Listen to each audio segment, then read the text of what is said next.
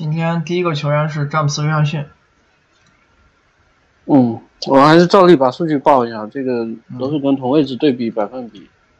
嗯，詹姆斯·约翰逊上个赛季在热火是主打大前锋，然后真实命中率是十八，和占有率是五十二，进攻篮板六，防守篮板十九，嗯，助攻九九十四，然后失误四。抢断六十九，盖帽六十六，四个投篮数据，罚球是三十七和三十四，中篮下是六十和四十六，中距离是五十四和十九，然后三分是三十七和三十五，嗯，进攻真实正负值大前锋五十七，防守二十六，整体四十六。这个人去年夏天做了一个疝气手术，对状态影响挺大的，所以。他赛季初先是休战了有两个来月，复出之后打的也不好，效率暴跌。而且还有一个担忧是，他这个类型的球员过了三十岁，本来也比较吃运动能力，是。对。因为他这一年下滑的数据有点多，就是很多跟侵略性相关表现都有挺大程度的下滑，什么进攻篮板率啊，包括。回合战降了，对篮下命中率，还有助攻率、篮下比重，还有造罚球，就类似这些，甚至防守端的抢断和盖帽、篮板，就好多数据都降了，这都跟运动能力直接相关。他这一年篮下命中率比生涯平均值还低不少，要低百分之三呢。而且本来这个人就不投射不好，他只有在一六一七赛季投了个三十四的三分命中率。也是因此拿了一个大合同，对他整个生涯都不是一个好射手，甚至是挺差的射手，生涯三分命中率平均值是三十点五，而且哇，他职业生涯早期的时候是一个彻底的糙汉，当时呃还不像现在这样，就就是至少传控数据还好一些，那个时候助攻没这么多，失误一大堆，然后投篮几乎没有，这上场就是。感觉就就是跟跟对手拼运动能力，抢断盖帽也很多。然后那会儿就爱打持球单挑嘛。对，就这个。当时霍林格对他的一个评价就是这个人是一个犯规机器。他说的犯规机器是，他既会造对手犯规，然后自己也经常犯规。这个人有有一个挺严重的问题，就是他自己现在也不知道阵地战究竟擅长啥。尤其是在运动能力下滑的情况下，就更不知道自己擅长啥了。你说吧，他跟那个贾巴里·帕克比，他快攻还没帕克强呢，对吧？然后中距离也没帕克好，虽然帕克中距离没有很准，但是他至少能投一些。他是比帕克会传球，这方面是一个优势，但是他无球也不见得有帕克好，打持球也不见得有帕克好，就阵地战定位好奇怪。他只有在个别赛季，在三分相对能看的情况下，能打出不错的效率。呃，然后再加上这个传球，进攻还行。就是前一年一六一七赛季吧，算是还还算是一个过得去的进攻权。那年 ORPM 还蛮好看的，但是最近两个赛季就不太行，尤其是这一年暴跌。他包括当时就是打出这生涯代表作的时候，也也是有这个说法，说说。当时是请了什么营养师还是训练师？减肥了。对，呃，对他帮助很大嘛。其实，也这个也能反映出来，就这个球员，你不没办法单靠技术能力，嗯，打出很好的表现。他一定要身体状态特别好。对对。嗯。然后要够在线的时候，然后身体状态，你一像上赛季这样稍微有一点下滑，你这定位比较模糊的麻烦就暴露出来了。而且他还有一个问题是，这个人虽然运动能力啊、体型啊，就臂展是不差，但是因为身高比较矮，他其实职业生涯刚出道的时候就是这么糙，对，还是打侧翼。那比较矮，最后会导致一个问题，就是他可能打大前锋，身体状态好的时候不吃亏，但是你这个投篮其实不行的情况下，他也没办法打中。是，而且你运动能力一下滑，防守也会出现下滑。即使还是一个不错的防守球员，但是跟前两年就前些年比也有差距。他现在运动型数据都没以前那么好看。他早年盖帽非常夸张，这人是小前锋里的盖帽大神。现在已经不突出了，在大前锋里头，盖帽抢断数据都很一般。不我觉得这个纯粹就是年龄大了。对，就而且又受伤，本来你年龄大就容易有这种下滑，自己还遭遇做手术这些伤病问题，把这些问题加剧了。他以以前是说，前两年是说他是破产版詹姆斯。这个人护框是很强，以前就盖帽这么多的球员，协防一定非常厉害的，现在也达不到当时那个水平了。他这个防守，他他这个确实也比较遗憾的地方就在这，这个人身体巅峰跟技术巅峰可能勉强重合的是前两年，但是归根结底其实没还是没有成。时间太短，他这个下滑的防守端情况跟卡罗尔有点像。就瓦特人早年的时候，防守数据是够变态的，但进攻数据也太惨了。所以在流浪嘛，他入行就是换了好多队，最后才在热火算是站稳脚跟，拿到一份不错的合同。之前在联盟各队签约，其实薪水都不高啊，一直是底薪拿来拿去。然后，但问题是这个时候他就是技术稍微有点长进的时候，已经毕竟三十岁门槛。嗯。所以防守啊，然后身体条件就随时都有下滑的可能性。不知道他会不会打首发？我看斯波的用法还是挺倾倾向于他打首发的。上赛季状态这么差，也让他上赛季打到后面是奥里尼克打首，但是开始还是给了挺多时间，三十三场首发时间。我不知道开开始我觉得是有点吃前一年的惯性，而且还有一点，就就是，嗯。你从射程方面考虑，他其实也不太适合跟热火打，是不是？因为能力就不行了。你现在不是兼容性的问题了，已经不只是兼容性问题，你现在水平就不怎么样了。所以新赛季热火肯定首发的一个是阿德巴约，一个是巴特勒，一个是德拉季奇，还有一个应该是温斯洛。但是温斯洛和这个巴特勒都有。多位置摇摆的能力，身体条件都不差，所以另外一个位置首发给谁有变数，有可能是奥利尼克，也有可能是这个人，也有可能是维特斯或者德里克琼斯，都有可能。当然从能力角度讲，可能奥利尼克还是最合适的。不过有时候会倾向于他们走了一个中锋奥利尼克，哎，对，让他在二阵容，所以不好讲。如果是。摆一个能力不如奥利尼克人，可能也是个假首发用法，倒不会影响他的出场时间。哎，我觉得最后还是你自己的这个状态调整一下，希望不是运动能力永久性下滑。是嗯，需要实战检验。先看看问题吧。嗯。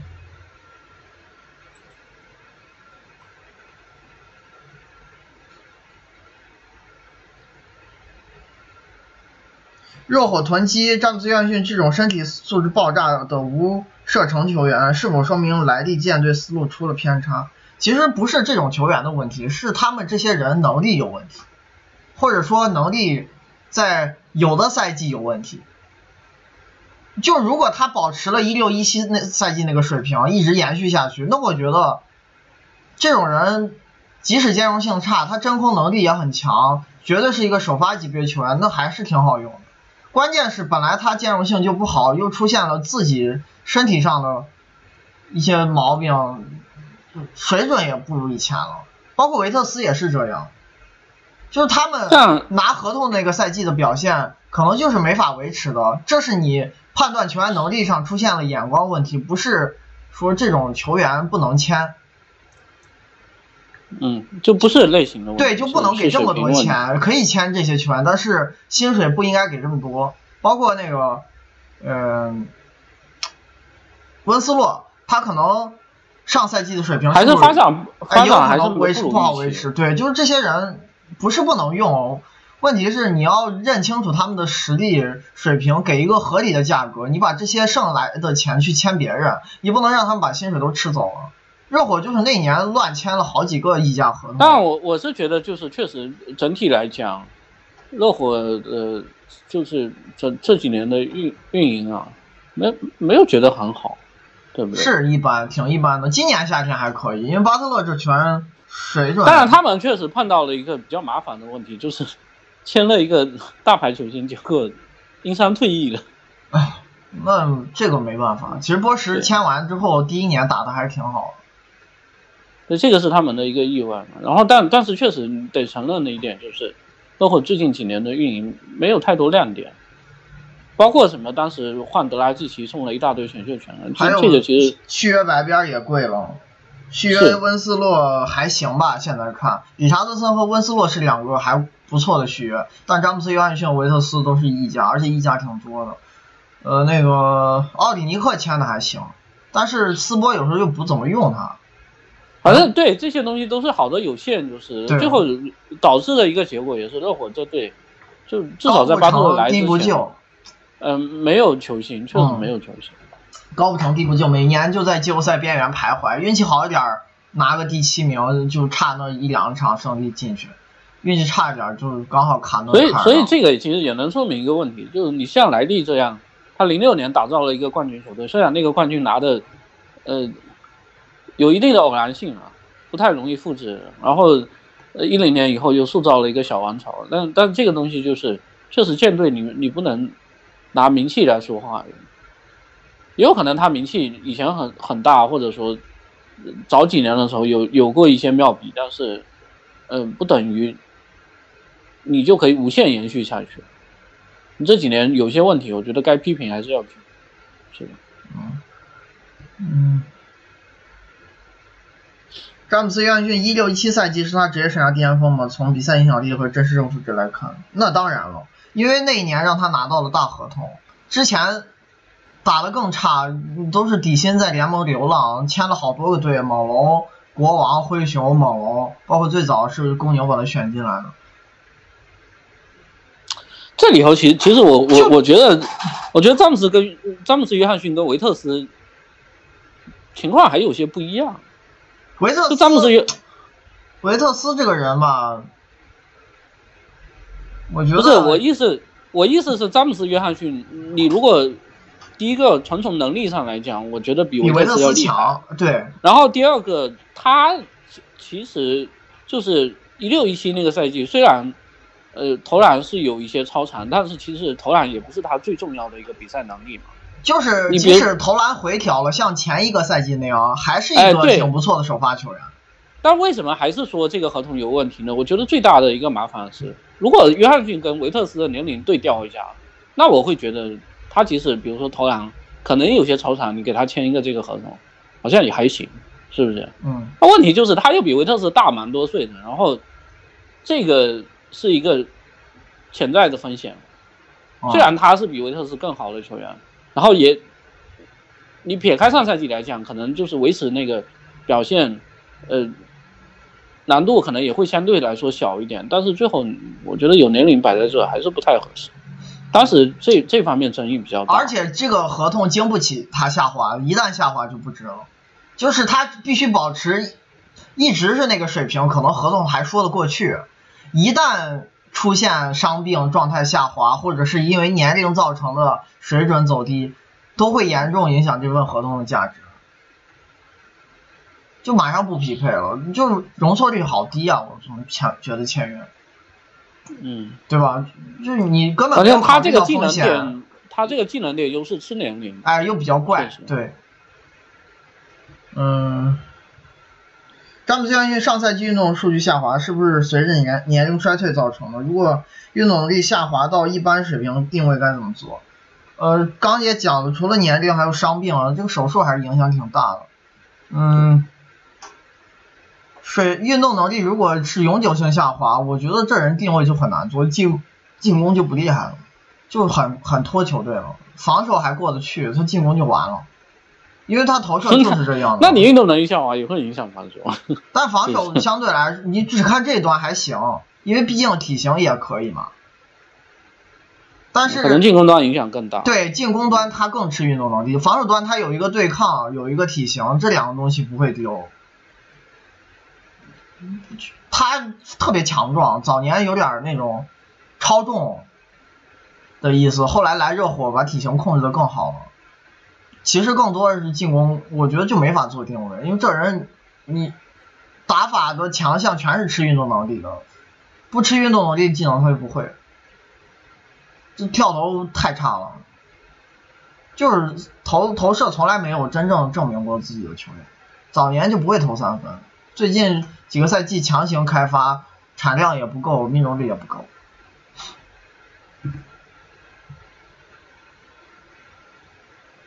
嗯，约翰逊篮板影响率如何？他失误率一直较高的原因是什么？这个人篮板还可以，不差的。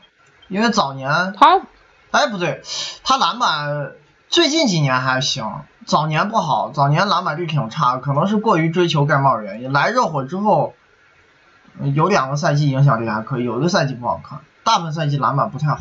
他失误这个问题，我想起来，刚才混哥原来早早早期讲的不是他这个罚球，他喜欢乱传，他就是说这个球员在场的时候，不管是自己的失误还是对手失误都会很多，因为他抢断很厉害，但是这个人。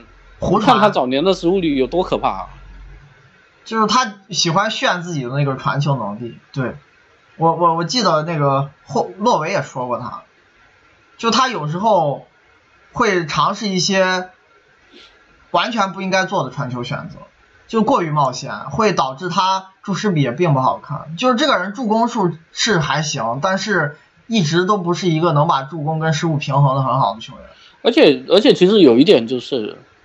NBA 很容易出现这么一个情况，你去看这个，就就如果你一个球员的投篮能力不够好的话，又很喜欢传球，哎，又很喜欢传球，那你失误率不会不会差，呃，不会好的。对，这个就跟你整体的球权相关。这个人回合占有率不算太高，又特别喜欢传球，又持球时间长。而且对手在防守的时候会优先，比如说你往回缩，那那他如果是突不进去了，呃，空位，那那你你怎么传？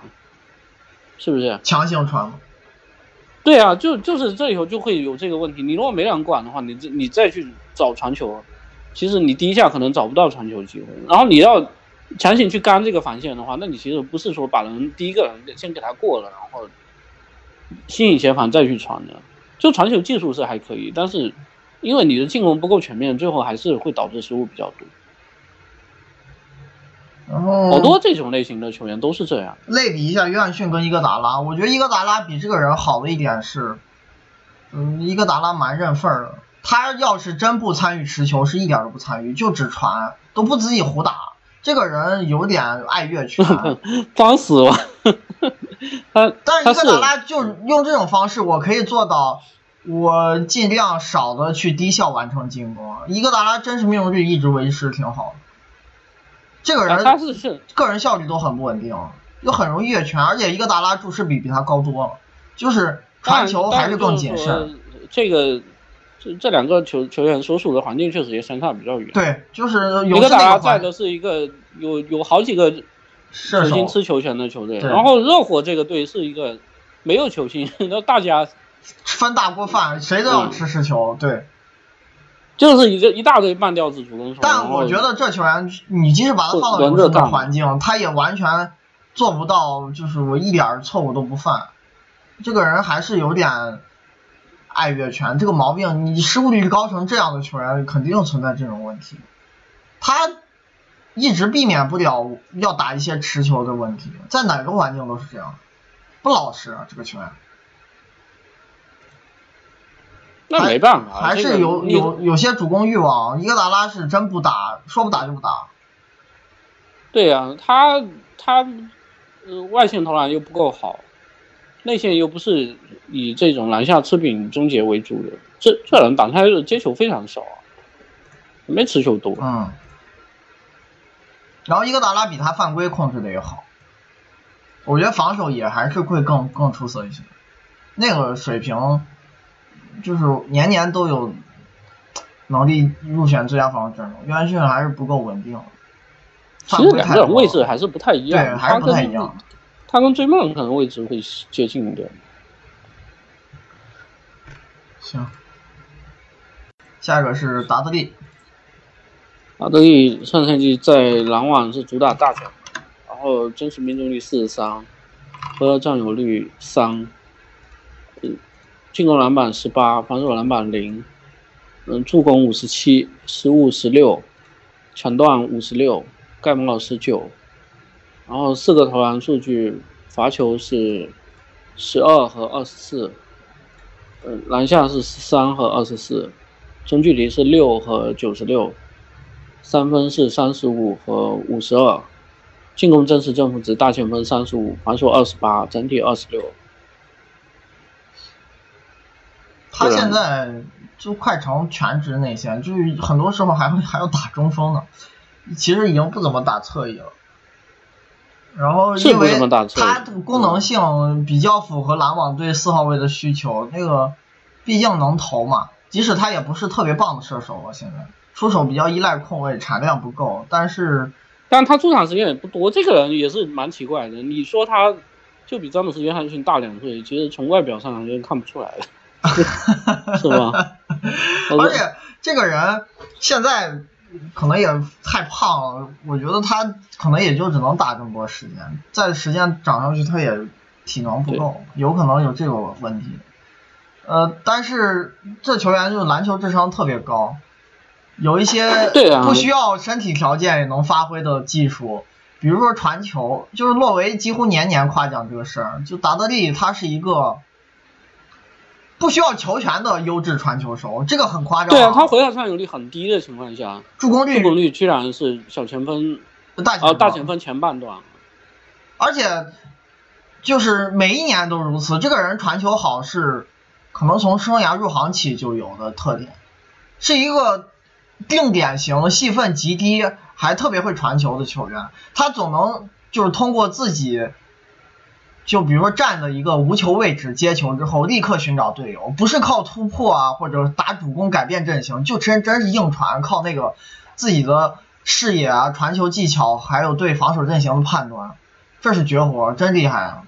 所以他在的球队总会因为他在场而失误率控制的更好，就进攻影响力真不差。你别看这人参与度好低，那他防守影响力也不差。对，这两个。这两项都 都还挺，而且都胖成这样。他防守厉害的地方是，这是一个不会盖帽的优秀护框手，就是很奇怪的定位。他特别会选位，总能精准的站到应该出现的协防位置。但也是因为个子矮嘛，他其实就是个侧翼体型。那他抢断比他运动能力体现的哎，对，那也是，就虽然盖帽不多，但是挺会护框，然后抢断也还可以，就预判很精准，包括还会造造进攻犯规。这个人现在防守的问题是篮板太差了，啊，我觉得就是个子太矮。那你根本就跳不起来。对，就跳不起来，个子太矮。就以前早年打的是侧翼，你现在都成正牌内线，篮板是不会好，他篮板很差。他跟那个阿伦一起在场的时候，篮网的篮板没法看。我怎么感觉这个人在 NBA 还能打个七八年？感觉不会下滑是吧？哎呀，他这个这个体型运动能力怎么下滑？你再吃胖一点了。嗯，这个人很就是整个生涯从刚刚入行到现在，球风经历了好多次转变，你都无法想象他刚进联盟是怎么打球。那会儿是个进攻篮板大神，就是你作为一个侧翼球员，然后进攻篮板率有百分之十左右。但他更多也也是靠意识去投的，不是说运动能力真的好到这个程度。但是早年运动能力也不差，其实，就后来实在胖的不行了。其实早年运动能力还可以，绝对谈不上差。这这年过三十，这发胖的也太夸张。但是他这个投射水平就是普普通通，还是产量不够，出手特别谨慎，回合占有率这么低的球员比较依赖控卫，这个是很正常。嗯，看看他的问题。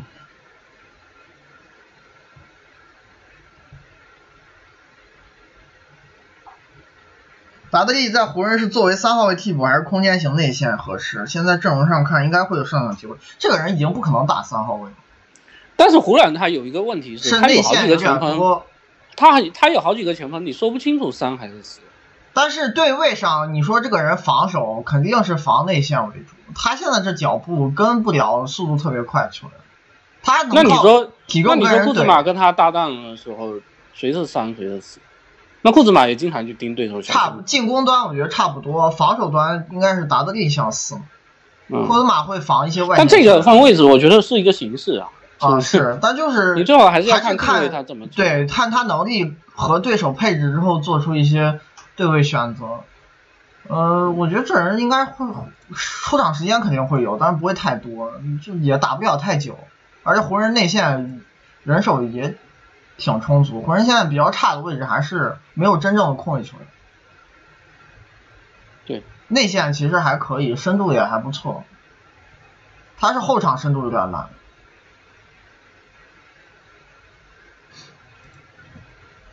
嗯，达德利出场顺序会优先于库克和麦基吗？还是跟丹尼尔的？不是一个位置。而且这俩人怎么跟达德利比水平，差好远啊！就后面你说的这三个人，我觉得跟达德利从来都不是一个层次的球员，而且也不是一个位置，本来水平就不如他，也没有竞争关系。达德利。这个篮板退步这么大，是不是意味着防守水平下降很多？打四会不会导致防守血？他就是篮板差，然后犯规多，但其实造失误和协防护框都挺厉害的，就不拖防守。季后赛打七六人那一轮很重要，这他是篮网的真实正负值最高的。对，没他当时就就球队玩不转了，或者粗糙正负值。对，没他当时玩不转，尤其有一场比赛发挥了巨大作用。他还会出现，就上半场他在的时候不是领先嘛，然后后来 就罚下去了，结果下半场就崩了。而且你想，这个人体型不咋地，他在四号位里是前十五水平的护框手，就从护框效率来看，相当牛逼啊！这人盖帽这么少，就是靠提前的选位和判断能力，站住一个更好的位置，就你你那儿有没有人，他都是有干扰区别的。即使他不是以体型和跑跳能力见长，但是卡住那个位置去伸手干扰，也会让对手得分变难的。这个人就是这点厉害，意识太棒了。反正他攻防都不会拖，但是你也别指望他出场时间太多。嗯。达利现在的年纪有运动能力，是不是只能打大前锋？是。作为新赛季湖人前锋轮换，达德利是不是比库兹马更适合大前锋？我刚也讲了。没有那么明显的位置区分，还是看。当然，其实我说真的哈，就是你如果只比单位时间能力的话，库兹马攻防都不如他。对。而且库兹马可能还会遭遇一个问题，就是上个赛季湖人嗯比较缺的球员就就是，因为你除了詹姆斯以外，你还要让要有其他人开发进攻，他们的控卫又不是能打足够，然后得分后卫全都是不怎么持球权的，这时候。库兹马这个能力还挺重要的，我觉得现在你这这方面球星也变多了以后，他这能力是不是也没这么重要？但你要说库兹马有可能被高估，就是进攻的话，我觉得还是会比达德利好一点。有限吧，我觉得有还是会好不是太低。毕竟这个得分产量在这摆着，能参与一些战术，然后快攻也很强，进攻还是要比达德利强，但是防守绝对没有达德利好。综合一下，可能真不是一个。水平在达德利之上去了，我我觉得库兹马会略逊一点，差不多 RPM。对，但是因为能打更久，我觉得不是很好用，这个人其实不是很。反正能打更久，这一点就产量上和出钱还是比达德利要好。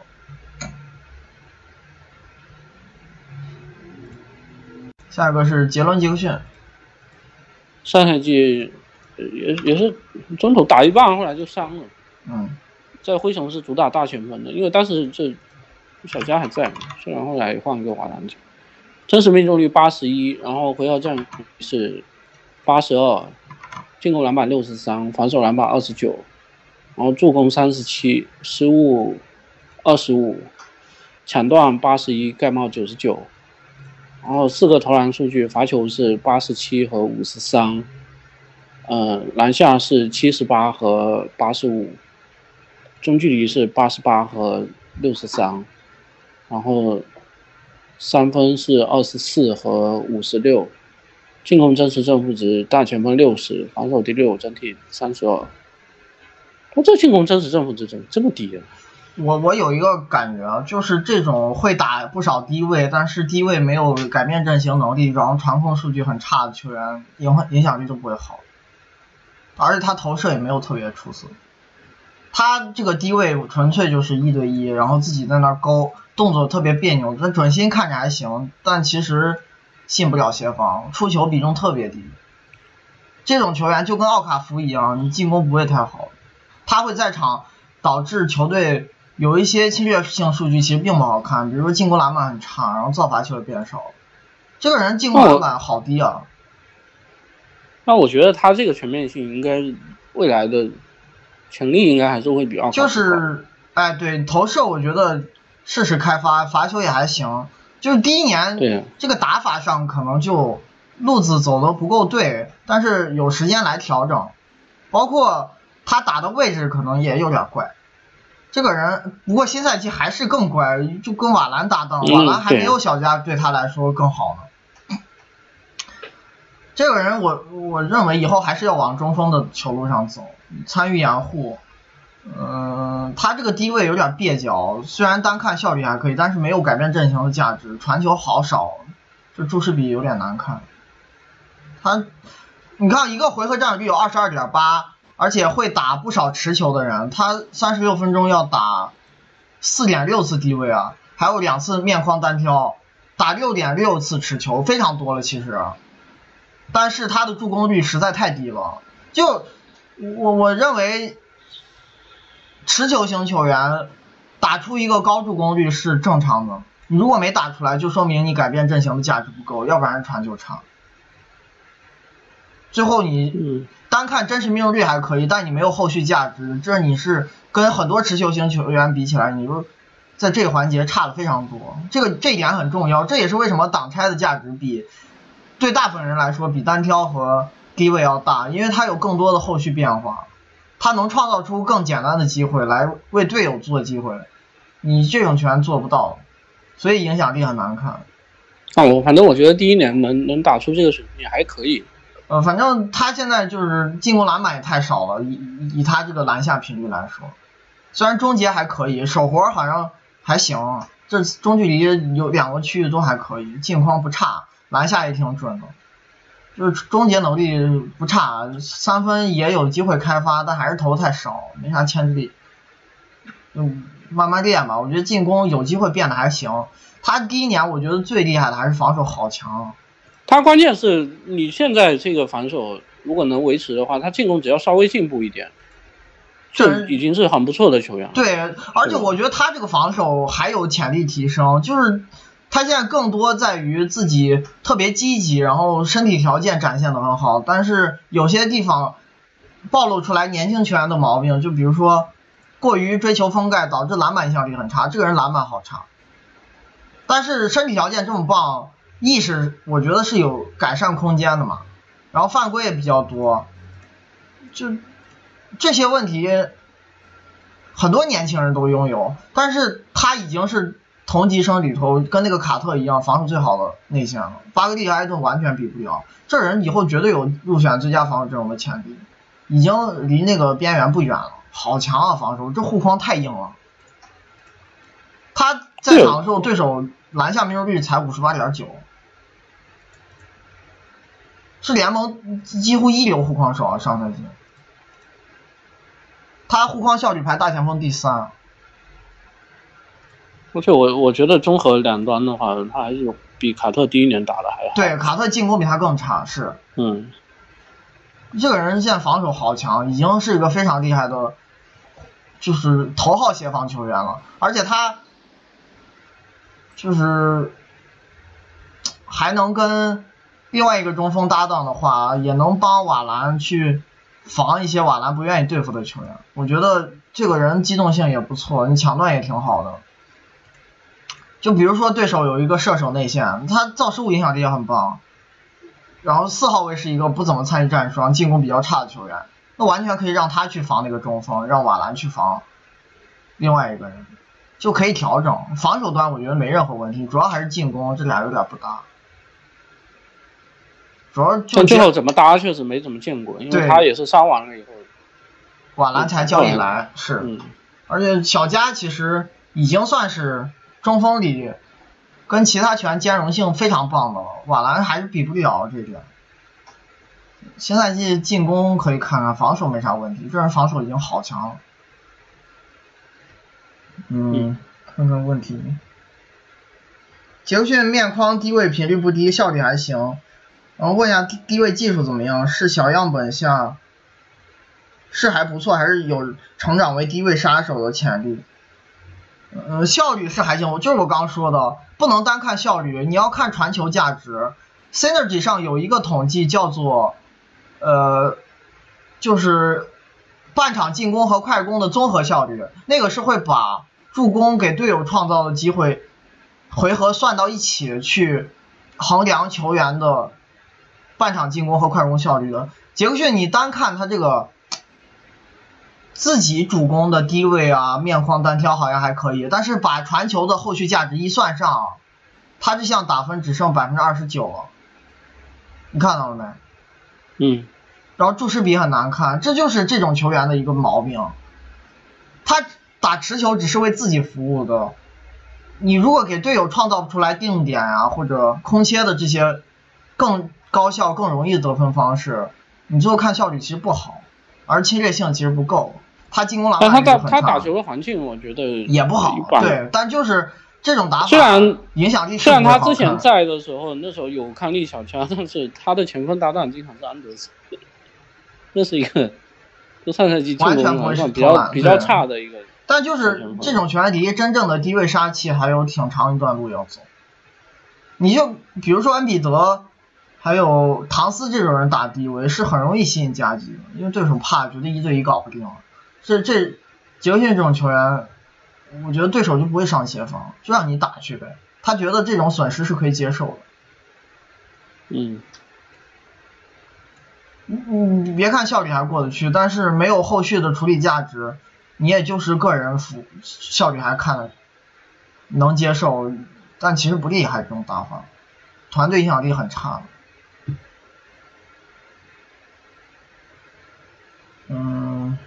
这个杰克逊在防守端第二 PM 同和同为新秀小卡特比比较接近，两个人在场上体现的实际防守能力也差不多嘛。这个杰克逊篮板率看起来比卡特低很多，实际篮板影响力呢，两人防守差不多，可能就是在一些细节能力上有一些差别。卡特应该防守篮板会比他好，这个人篮板是真不咋样，他的防守篮板率个人数据在大前锋里都挺差的，你别说跟中锋比了，而且小加是一个。卡位优先，其实个人篮板数据也不突出的人，你在他身边都捡不到板。这人篮板是不咋样，你影响力也很差。他在场的时候灰熊就丢篮板，特别明显。应该是不如卡特，但是他造失误比卡特多，啊，可能也跟公牛那个防守环境有关。而且我觉得你第一年能够开发出一些三分球就已经。这点比卡特要好。嗯，主要还是进攻端，防守俩人没啥差距。进攻端，杰克逊即使也不好，卡特简直烂的没法看了。那个人进攻跟班巴差不多水平，是中锋倒数前三好像。那么杰克逊防守上限高吗？从新秀赛季体现出来的身体条件和意识看，未来有防守有入选防守一阵潜力。刚刚讲过了。他大学期间护框协防数据更变态，适应 NBA 后第二年是否有较大提升空间？我觉得这人防守绝对有提升空间，好厉害，真的好厉害。当然，你即使维持上赛季的水平，你打得更久，我觉得也已经够了。对，这人防守没毛病，主要还是进攻要。你这个大前第六了，已已经是百里挑一了。要优化自己的进攻打法选择，而环境也需要支持的更好。但这个事情咱们没法预测。只能观察了。杰克逊罚球三分过得去，有没有希望成为唐斯那样进攻全面的内线得分？那我觉得还是挺难的。你明显可以看出这球员不是那种天生射手，就是他的技术动作很蹩脚，看着就不流畅。唐斯那个技术能力就会让人眼前一亮。你现在讲唐斯可能 要求有点太高了。你先像什么？嗯，哎，我也觉得不知道这个人进攻模板是啥样。他又有点射程，又会打点低位，终结还凑合，感觉有点杂。我我觉得这个人进攻的发展路线还需要观察，现在不好预测。而且唐斯这个标准实在太高了，你单论个人进攻技术，我觉得伊基奇都跟他比不了。那人是现在中就全联盟内线球员里，就中锋里，单论个人得分这个技术全面程度，绝对是第一个人。恩比德和约基跟他有差距。还有吗？还有这个杰克逊在糟糕环境下打出这样篮下命中率和频率是什么原因？那就是手活好，然后体型也不差，所以而且终结能力还是在线的。而且他是跟大前锋比，咱们的对，而且他有一点其实确实，嗯，这个就比较舒服了。我刚才讲的不不好的一个地方是，他那小前锋搭档不会投篮，但是大前锋搭档是一个特别棒的空间型内线。呃中锋搭档嘛，对啊中锋中锋搭档然后所以嗯所以最后有一些球队他们是会拿大前锋反小加，然后中锋反杰克逊。就这人其实，在场上有的时候就是功能性其实是中锋，而且包括对面的防守配置也是这样看的。他这个人，你如果把他的篮下数据去跟中锋比，也就没有这么突出。三十六分钟五点四次篮下出手，在中锋里低于平均线，啊然后命中率六六十九，也就是略高于平均线。他那个八维图上看着篮下数据很棒，主要还是因为跟四号位比较。就终结是不差，但是也没有到最顶级终结者的程度。你进攻篮板很烂啊，这个人。就以很多终结者的一个重要指标，不仅是他们能稳定把握篮下机会，还能给球队抢回来很多机会。这个人进攻篮板率，你跟中锋比就非常糟糕了，还不如考辛斯呢。考辛斯已经是中锋里很差的进攻篮板手了，这个杰克逊是他五点三的进攻篮板率放到中锋里是倒数第五，还不如迈尔斯特纳。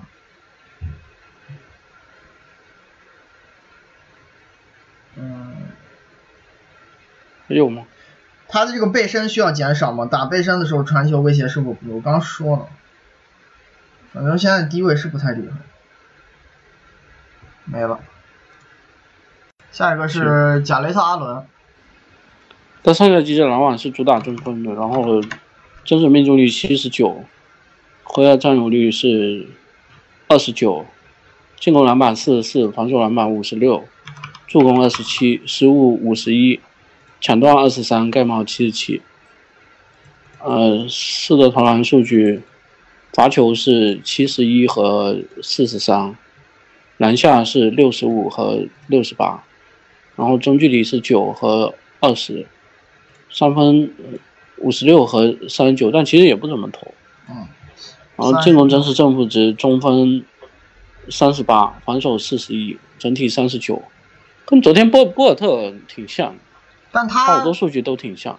会比博尔特尔参与挡拆多一些，还是回合占有率更高，那你这球两个球队打法上有区别。挡拆型后卫这个人不一样，其实作为终结者已经挺不错了，而且他但是他他也是会。存在这个，就是他的回合占有率有一部分是得益于非常优化的投篮选择。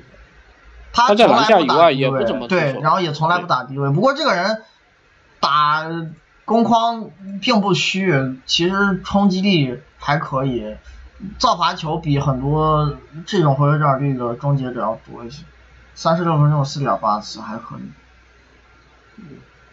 然后这一年助攻涨了一点，失误也减了一点，就在传控上略微有进步，也算是一个这样反正还是一般，就是啊对。但以前最后第一年还是一个就是比比较更难看纯的终结者。对，这人防守还是有不少优点的，就篮板差这个老生常谈，咱们已经讲了很久了，对吧？就身板不行，确实太瘦。哎，就他在场的时候，跟那个达德利刚说了，这篮板没法看，连续两年只要他一出场，篮网这篮板就糟的不行。但是这个人护框非常棒，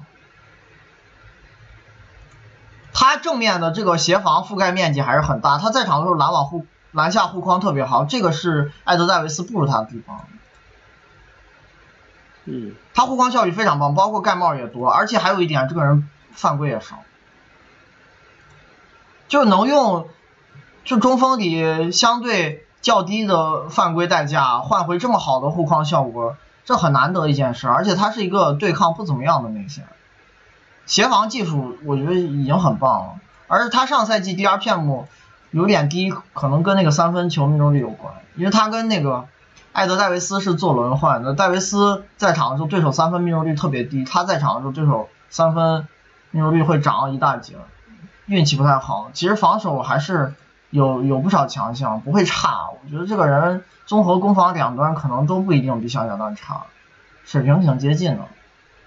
还选了一个类型相近的人进来，要抢他时间。不过阿伦又有成长空间，还是有点浪费。我觉得如果只给他二十来分钟的话，啊是啊，这这个没办法，也没法同时打。小乔丹是比他篮板好，但是这个人护框绝对比小乔丹好。小乔丹现在护框挺次，他犯规还少。这个球员是个非常棒的正面护框手。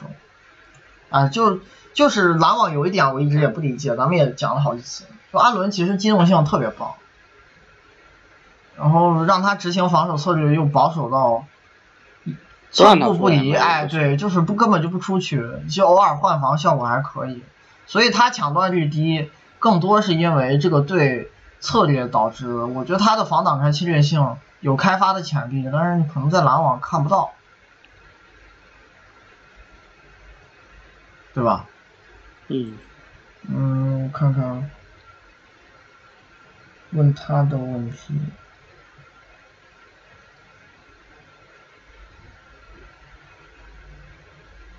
这样。阿伦真实防守能力如何？从总体讲，机动性护框能不能弥补低位篮板被爆的弱点？我觉得可以。这个人防守不差，虽然达不到顶级防守球员的水平，但是护框真的好厉害。防守端提高，应该增加力量，还是像特纳一样把机动性和护框结合到极致。但是特纳有一点啊，他的那个机动性，我觉得步行者开发的也好，他们会执行一些比较冒险的对他对你这个中分有这个要求，然后你接下来才能谈他是不是适应这个。对你现在都没法检验阿伦 扩防出去更频繁，多尝试去造失误，他能做到什么样？球队不让他这么干。当然，他有的时候低位跟篮板。确实也被爆的有点惨，他可能这方面比特纳问题还严重。对，特纳觉得虽然已经挺差了，特纳这方面不是很强，但是我觉得没爆成这 这么夸张。但特纳篮板和低位确实防的也不好，这也是他的防守弱点。但没有阿伦这么夸张，阿伦对呀，不至于什么。你像碰特兰庄神这种，我感觉庄神坎特在他脑袋上抢十几个进攻篮板的一场，有有点过了。包括就就在打恩比德，其实他。没啥用，嗯，他有可能他就是就是你这对抗练出来也是有一个上限的，但是觉得比现在好一点还是可以期待，是，嗯，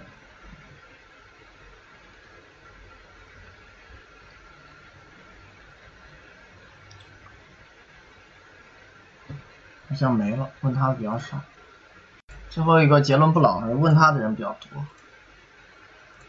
啊，这个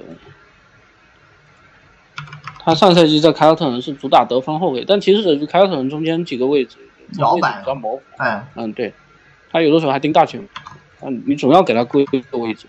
他在得分后卫里头，真实命中率打分是五十四，然后回合占有率六十五，嗯，进攻篮板八十八，防守篮板八十八，助攻失误失误五十六。抢断六十九，盖帽七十九，四个投篮数据，罚球是七十二和六，嗯，篮下是八十五和七十七，中距离是五十四和五十四，然后三分是二十二和四十五，嗯，进攻正是正负值，得分后卫第五十，防守第十六，整体三十六。嗯，这个人去年进攻还是有下滑了，虽然以前也不是特别厉害。三分球掉了好多，但是这球，但这场发球这么差，有可能前一年才是不真实，太正常。哎，对，这个三分球可能回调是正常。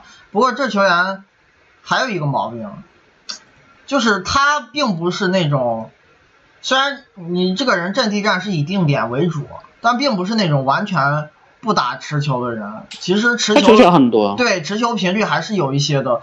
这就跟刚才那个杰克逊一样。你一个回合占有率二十二，然后三十六分钟有三点一次持球，这是低位挡拆和单面框单挑加起来的球员啊。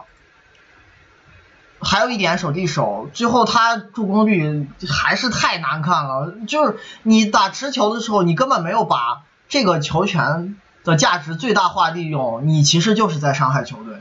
就即使可能有一些回合是因为你身边也没有特别好主攻手导致的，但是你在一个糟糕的环境里去打持球，也开发开发不出来最大价值，那你还是一个糟糕的主攻手。但他可能跟杰克逊不一样的地方是，这个人呃持球还会少一些。对，然后我觉得你特别强，所以能尽量。我对，但是我觉得你最后的问题还是你真实命中率就不够高。所以你是阵地战不厉害吗？这个球员你看现在阵地战没有强项。就我刚刚讲那个数据，他阵地战就加上传球的回合，他的效率只优于联盟百分之二十四的球员，其实就挺差了。他唯一厉害就是快攻中那个攻框好猛。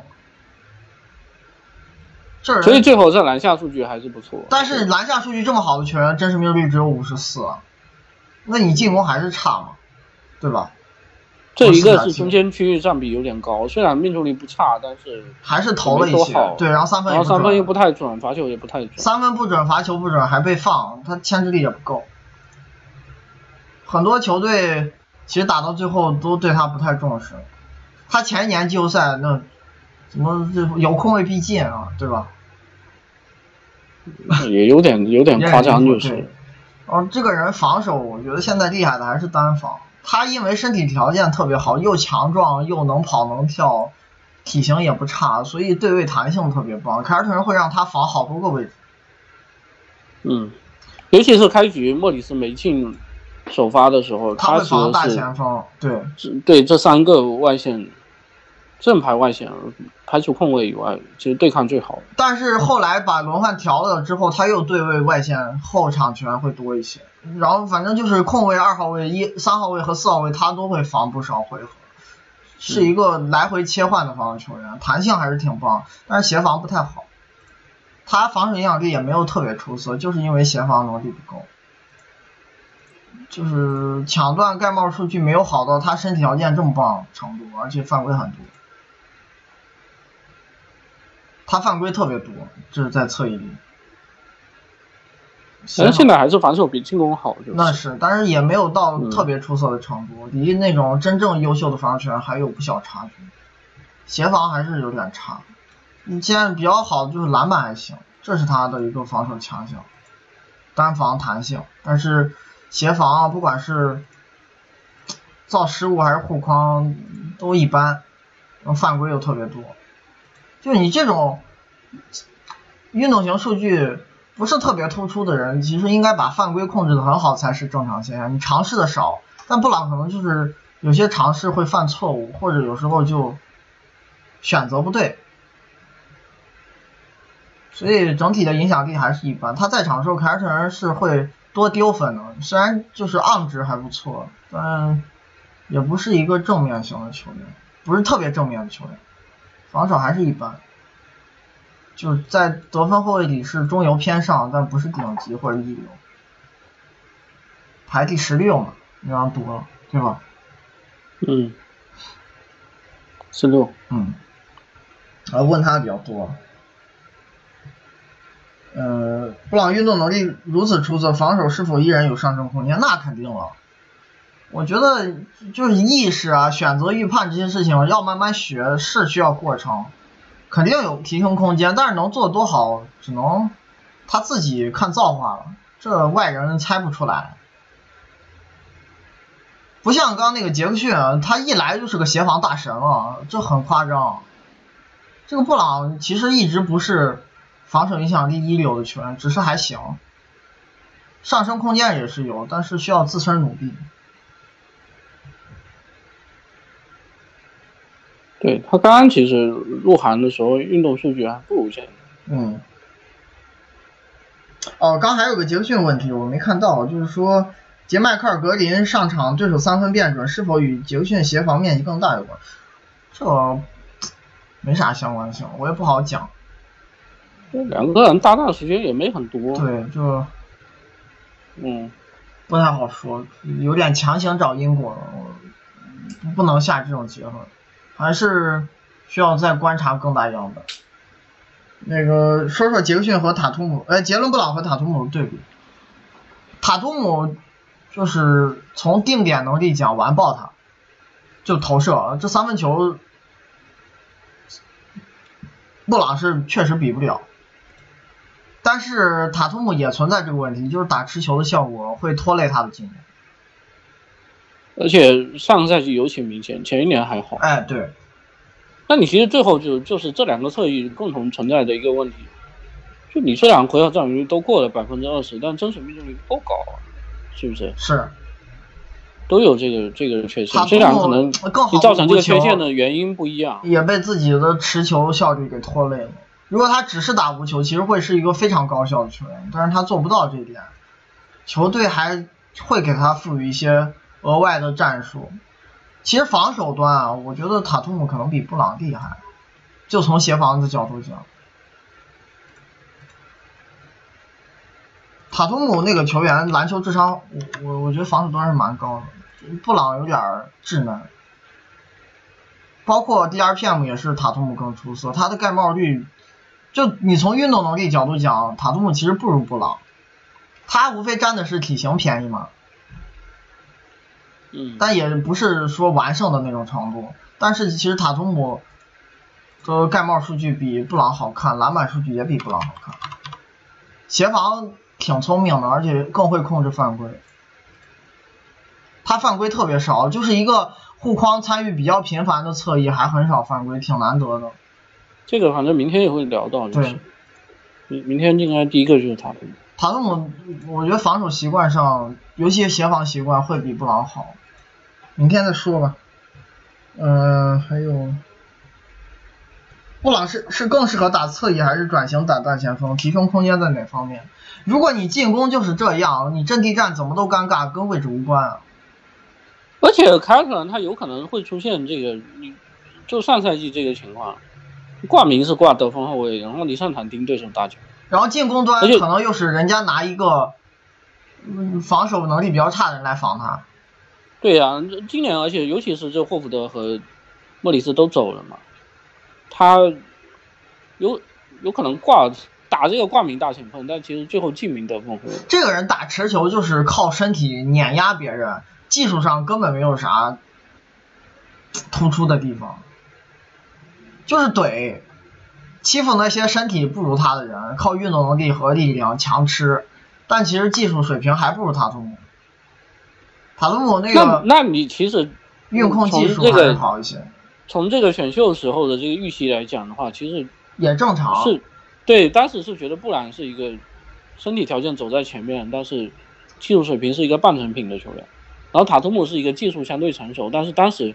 会担心他的运动能力不是最顶尖嘛？结果进来了以后，高于预期的两个地方，可能一个是三分球，这个跟跟身体没太大关系；一个是三分确实投的挺好，还有一个呃防守比预期要来的强。其实布朗可能在这个选秀权的风评可能有更像约什杰克逊当时，就是也是觉得防守挺好的，然后进攻端嗯有一些毛病。反正他现在还是阵地战定位不好做，就是持球不厉害，无球也不厉害，嗯，在场上没有定位，那你这个毛病你打啥位置都是一样，除非是你其他位置都投篮特别好，他至少总归能投，即使不准，在场上作为投射最差的那个人存在，还说得过去吧。但你现在霍福德走了，又不可能。哎，对，现在球队空间没那么棒，这些问题会成倍放大。就是你还是进攻定位的问题。咱们最近聊了好几个这种球员，一个贾巴里帕克，一个他，还有咱们刚才说的那个，呃，詹姆斯约翰逊。就是你阵地战没有你擅长的东西，说白了。那类型可能还有一些。那你这个进攻不管打啥位置都是一样有问题的。就和位置无关了，这提升空间肯定是有，但是能不能做到要看他自己的努力了。包括有些数据，目前来看还是不好提升的。你罚球这么差，三分球可能三十九命中率就不是不是正常表现，三十四才是正常。他现在唯一厉害就是快攻终结，就这一项是进攻端的招牌，但是因为其他都不太好，整体影响力还是偏差。嗯，布朗篮下产量命中率非同位置顶级，主要是因为突破运控技术终结不够好吗？他篮下数据不差呀，已经很不错了。嗯，我觉得并非顶级，可能是这个位置有几个人把上限拉的太高了吧？不算顶级吗？我觉得已经算了吧。你只看这个数据，他篮下出手高于百分之八十五的得分后卫，他可能是觉得那个发挥图没到最长的那个位置，那是那你这你这两项你要综合起来看已经很高了。主要是因为。每一个位置，它那个极差会被一些呃离样本特别远的人拉的可大了。像得分后卫线有个拉文，三十六分钟八点二次篮下出手。没有没有，我们这个东西算算百分比的，你应该也也不会受到这个绝对值影响。但其实还好，但就是对啊，你你这个数值，你在这个图表上看，这两项都已经拉到第一格了，怎么会差呢？但说实话，布朗他打持球确实突破技术没法打到篮下太多，这是对，就这个数据。这个数据其实有一定程度是被他快攻给放大，但是没有那么多篮下出手。但是你只说篮下，笼统的说篮下的话，我觉得他这块已经是在他能力里头最好的一块。你要不然也不会接近百分之五十五的真实命中率，你就是靠篮下高产高效做到。那这种人确实你阵地战，不然其他地方有得不到那么多篮下机会，这也是是真的。对，嗯。